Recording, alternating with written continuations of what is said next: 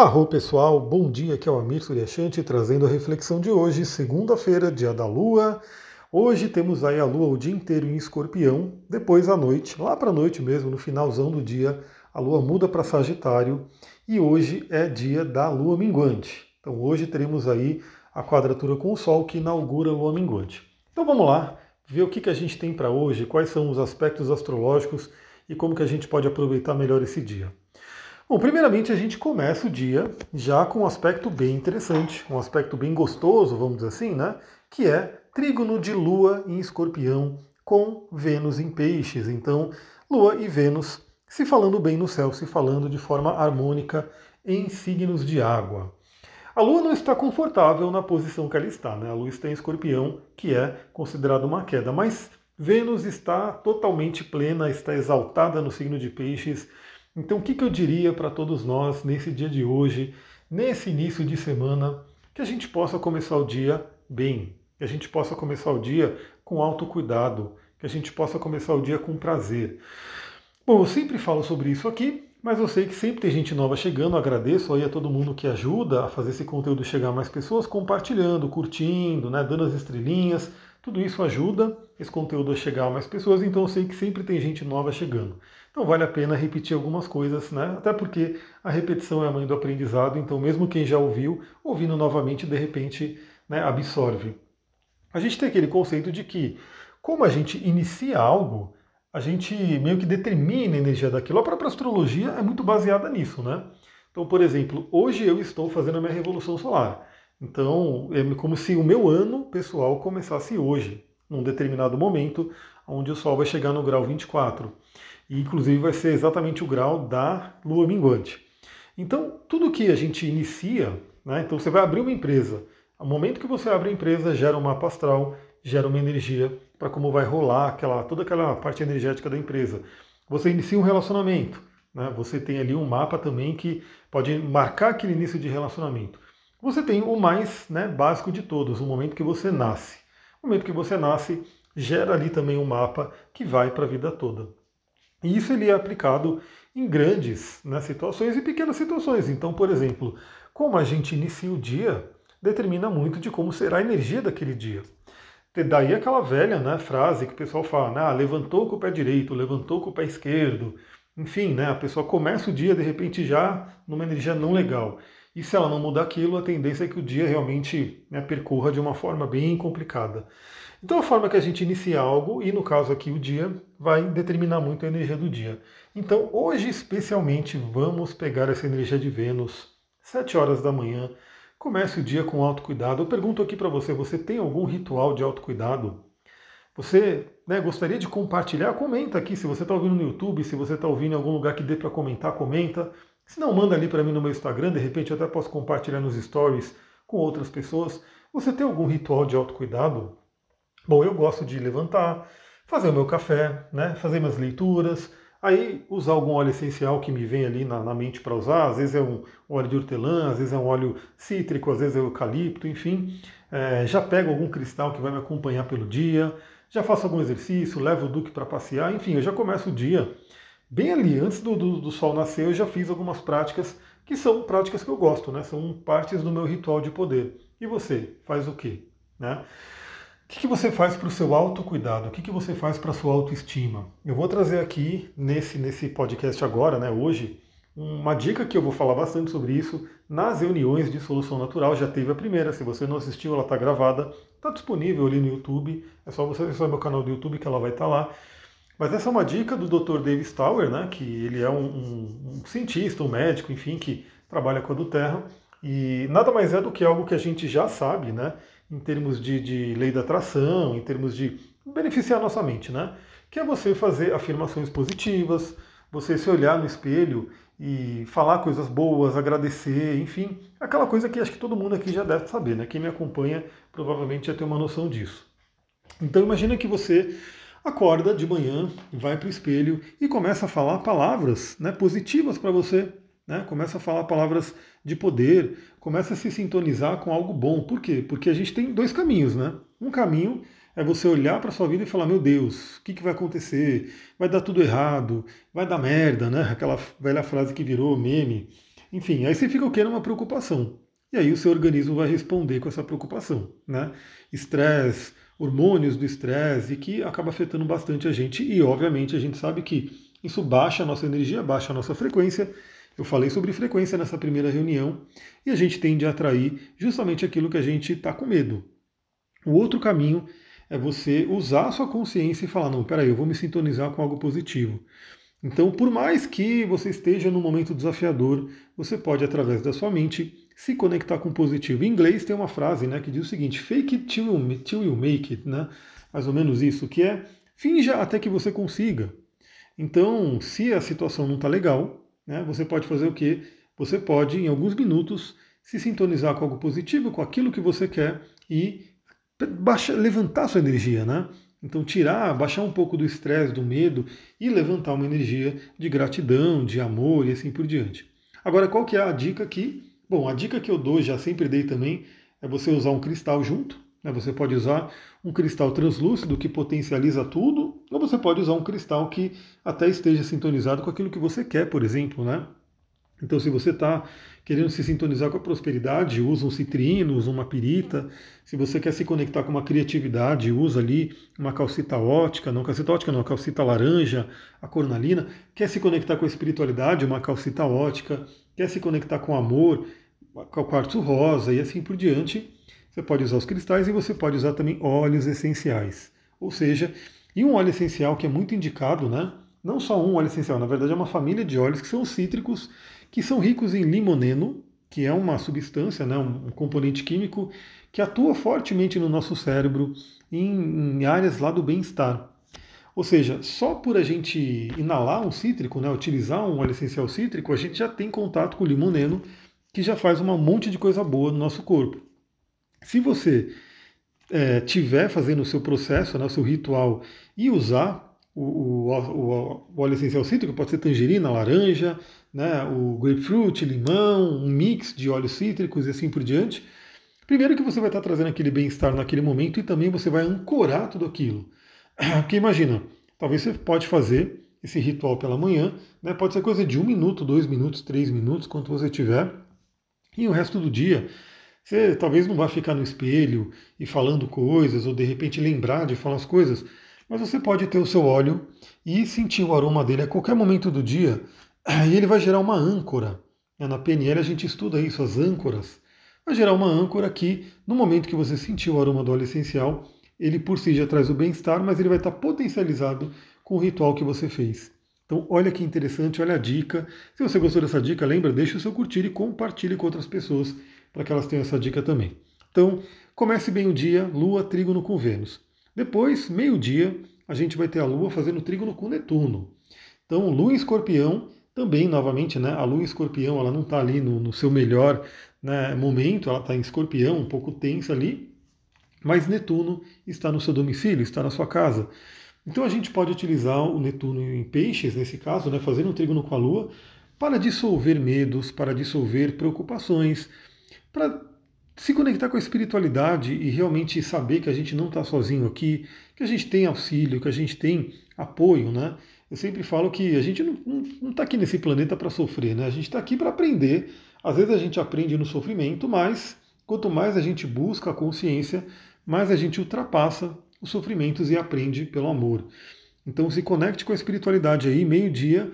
Você que gosta de meditação, de repente, depois do almoço, ali um pouquinho antes do almoço, uns cinco minutinhos de meditação de conexão podem ser bem interessantes.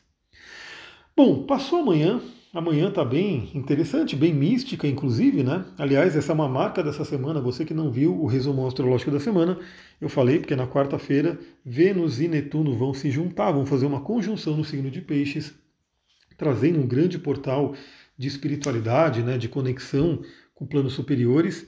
E hoje a gente já tem, né? Com a Lua aspectando os dois, a gente já tem essa energia se apresentando. Mais 13 horas, por volta aí do início da tarde, a Lua faz quadratura com o Sol. Então, Lua Escorpião, Sol em Aquário no grau 24. Se você tem alguma coisa no grau 24 de Aquário de Escorpião, ou até de Touro e de Leão, você sentirá mais fortemente essa lua minguante. Eu, como falei, tenho justamente o Sol a 24 graus de Aquário. Então, eu vou sentir bastante e o que eu senti hoje vai, vai vibrar né, para o ano. vai para o meu ano porque está pegando aí o mapa da Revolução Solar. Então, temos aí o início da lua minguante, é uma quadratura com o Sol, é um momento de uma certa tensão, né? Vamos ficar atentos ali para né, não ter nenhum atrito, brigas e assim por diante. É, mas vamos focar num positivo, né? Lua minguante em escorpião. É realmente aquela limpeza. Eu já falei sobre isso no resumo astrológico da semana. É a oportunidade da gente fazer aquela limpeza, deixar para trás aquilo que não serve mais, né? cortar realmente aquilo que não faz sentido na nossa vida, preparando aí o terreno. Ó, já fiz isso aqui, entendeu? Fiz isso aqui de uma forma um pouco né, física mesmo, que eu dei uma. Eu não gosto de falar limpar, porque para mim o mato né, não é sujeira, mas eu estava aqui com, com quintal, até cobra eu vi, tá? Eu até filmei, botei no meu Instagram, só não consegui filmar a cobra, né? Porque não deu tempo, ela foi muito rápida. Mas eu andando aqui de manhã, de chinelão mesmo, de repente a cobra estava no meu pé. E aí a cobra pulou, se escondeu no meio do mato, porque tem muito mato aqui no quintal, e foi para lá. E não que o problema seja a cobra, tá? Não tem muito problema se tem cobra, sapo, os bichos aqui, mas eu realmente falei, meu, tá com muito mato aqui.